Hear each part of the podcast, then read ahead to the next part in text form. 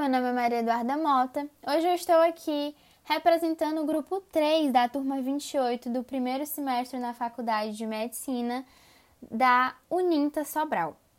Bom, ministrados pelo professor Jackson Costa, viemos apresentar o nosso trabalho referente à terceira semana embrionária.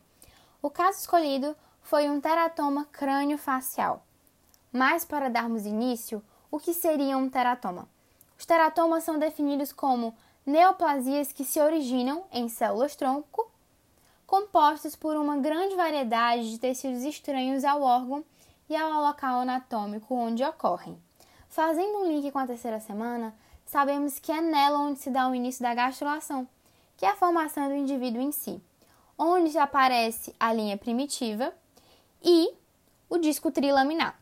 O problema é quando não há o desaparecimento no tempo adequado da linha primitiva, que acarreta um tumor, o teratoma sacrocígio. Esses teratomas são muito comuns em bebês neonatos. É possível ainda descobrir no período pré-natal com a ajuda do exame de ultrassom e com isso já planejar uma cirurgia de retirada. Em conclusão, para ser um teratoma, deve-se ter multiplicidade de tecidos, nenhuma relação topográfica com o local de origem e tecidos que tentem formar órgãos. Passando para o caso, nós temos uma gravidez domiciliar, na qual o bebê é avaliado no quarto dia de vida por um médico especialista, onde já de início no exame físico ele observa uma massa lobulada de consistência firme, localizada na região temporal direita, com aparência cística de consistência sólida que pode corresponder a um osso temporal. Ele percebe-se também que o bebê não sente dor, e a avaliação realmente sugere um teratoma aparente. Ele faz exames complementares, como ultrassom, a angiografia cerebral, carótida e a tomografia computadorizada do crânio.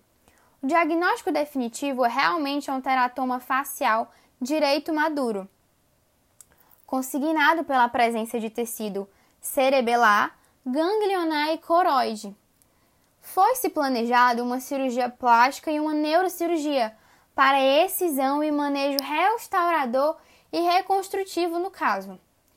Quando retirado do teratoma, foram-se encontrados tecido conjuntivo periférico, tecido nervoso, áreas de músculo estriado, também encontrado o esquelético, músculo liso, glândulas salivares mistas, osso com o osso com osteócito, nódulos de cartilagem hialina, cistos revestidos por epitélio respiratório e papilas plexo-coroide. Fazendo uma ampla discussão sobre o caso apresentado, ficamos realmente impressionados por ser um teratoma extracraniano, porque são de maneira bem rara, pois afetam a linha média e estão relacionados com a cavidade oral e mandibular. O diagnóstico diferencial deve ser, deve ser feito com a precisão de massas crísticas básicas contendo tecido nervoso bem diferenciado, cujo diagnóstico vai ser a heterotopia cerebral, que designa um grupo de lesões caracterizadas por ter componentes do tecido cerebral maduro fora da base do crânio, bem como a fossa posterior, que cresceu a partir da produção de líquido cefalorraquidiânico. Provavelmente para uma massa cística que deformou muito o rosto do bebê.